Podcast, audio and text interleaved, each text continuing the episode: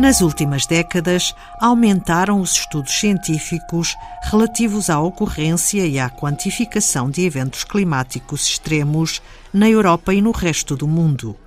Mas os impactos destas ocorrências na produção agrícola ainda são pouco estudados. Atualmente, as bases de dados nacionais e internacionais que reportam o impacto associado a esses eventos geralmente têm impacto associado a, a infraestruturas humanas, ao setor energético, a vidas humanas, não é? Uh, mas uh, uh, geralmente o impacto na agricultura não é geralmente reportado.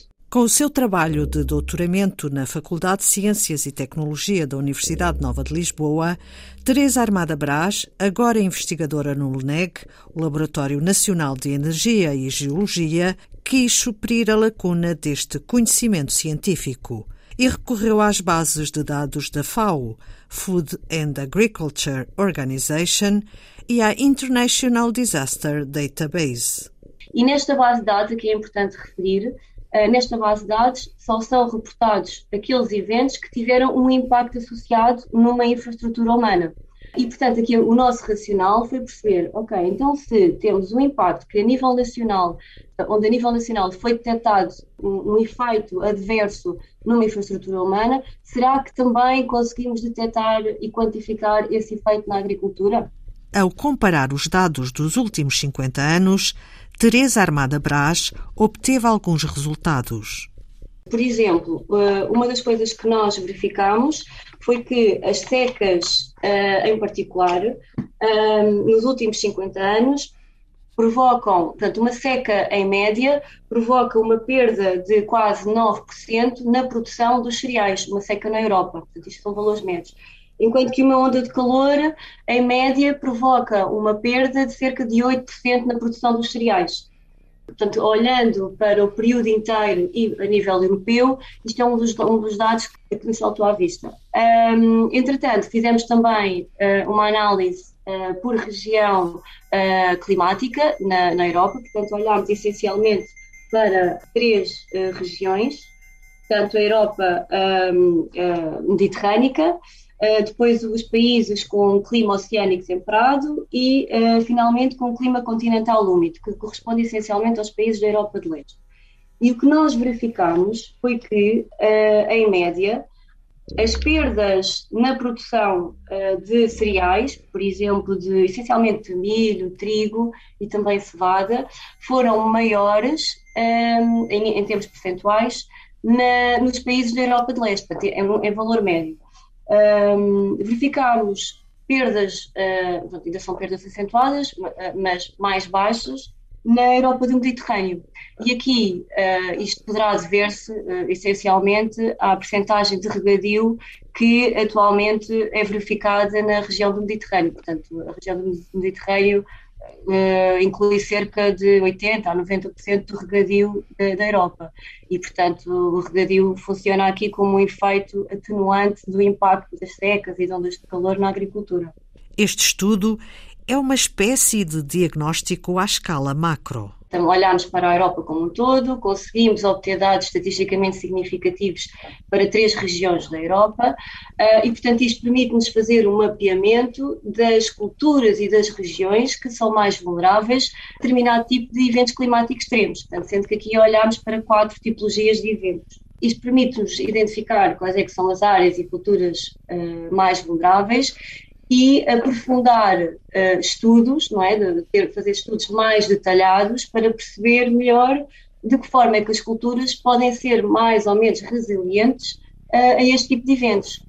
Uh, portanto, do ponto de vista do planeamento da agricultura, de alterações, eventualmente alterações dos, dos padrões de produção agrícola, isto são um, informações ou conhecimento que pode vir a alimentar as políticas públicas da agricultura foram identificadas culturas que são mais vulneráveis. Portanto, aquelas onde há perdas mais acentuadas. Que são quais? Uh, são essencialmente os, os, cereais. Portanto, os cereais, nós a nível da Europa uh, detectámos que em anos de secas e ondas de calor, por exemplo, o trigo, a cevada e o milho tiveram perdas na ordem dos 11%, 12%, mas depois se fizermos aqui um zoom para as três regiões uh, bioclimáticas, verificamos que, por exemplo, Uh, o trigo e o milho têm perdas muito elevadas na, na região com clima continental úmido, portanto, a região da, da, Europa de Leste, com perdas na ordem dos 17% e dos 19%.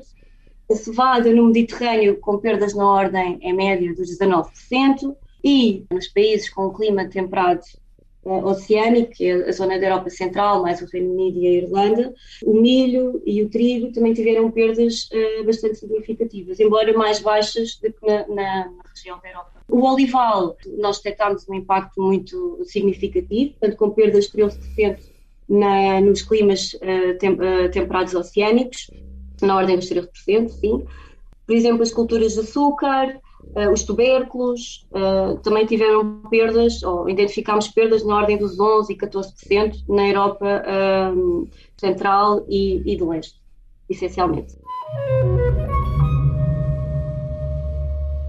Depois também quisemos perceber se estes, estes impactos ou estas perdas estão a ficar mais acentuadas ao longo do tempo. Então aqui fizemos dois tipos de análise.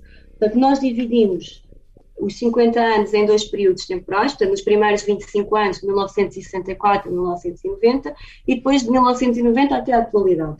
E o que nós verificámos foi que as perdas associadas às culturas que são produzidas na Europa, e nós aqui analisámos as 130 culturas que são produzidas, que agregámos em diferentes categorias.